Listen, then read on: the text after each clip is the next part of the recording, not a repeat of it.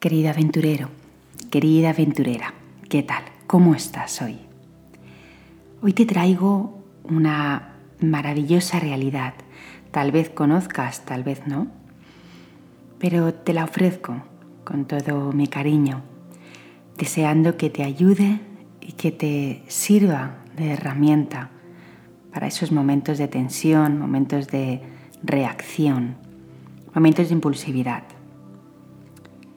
La neurociencia nos trae un concepto maravilloso que se llama el cuarto de segundo mágico. En el libro My Stroke, científico del cerebro Jill Bolt Taylor, explica que la duración natural de una emoción, el promedio de tiempo que tarda en moverse a través del sistema nervioso y del cuerpo, es solo un minuto y medio, solo 90 segundos. Tras esos 90 segundos necesitamos de pensamientos para mantener activa esa emoción.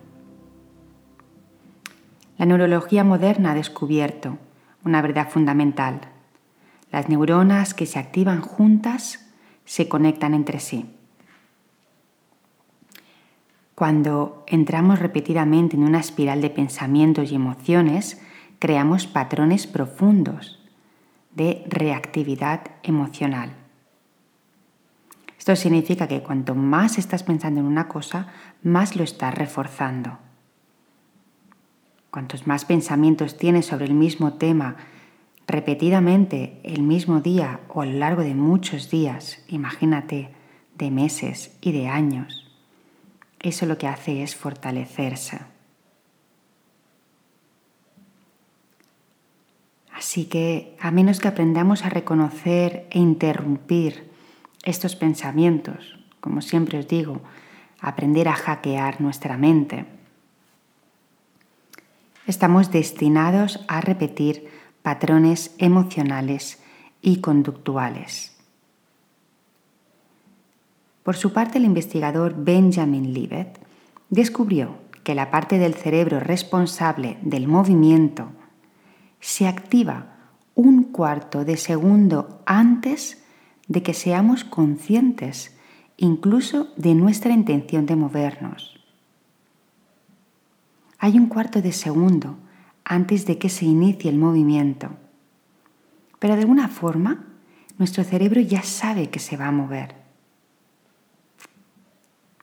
Significa que hay un espacio de tiempo en el que realmente sí somos libres y sí podemos decidir qué hacer o qué no hacer.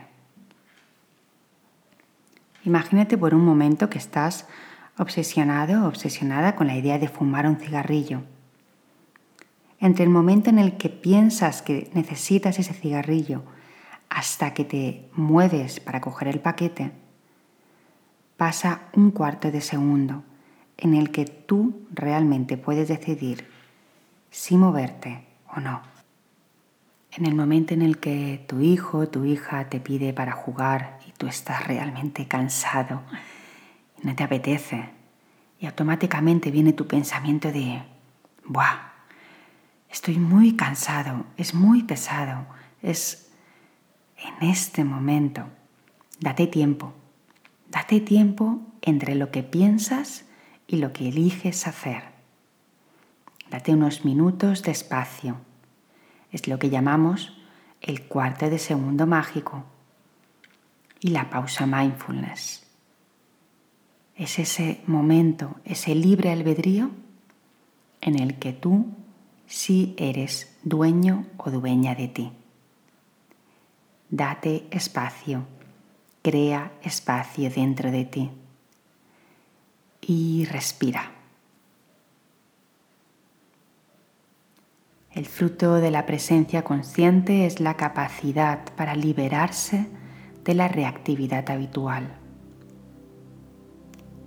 y ser capaz de responder a las circunstancias que nos rodean con una mente más clara y un corazón más abierto.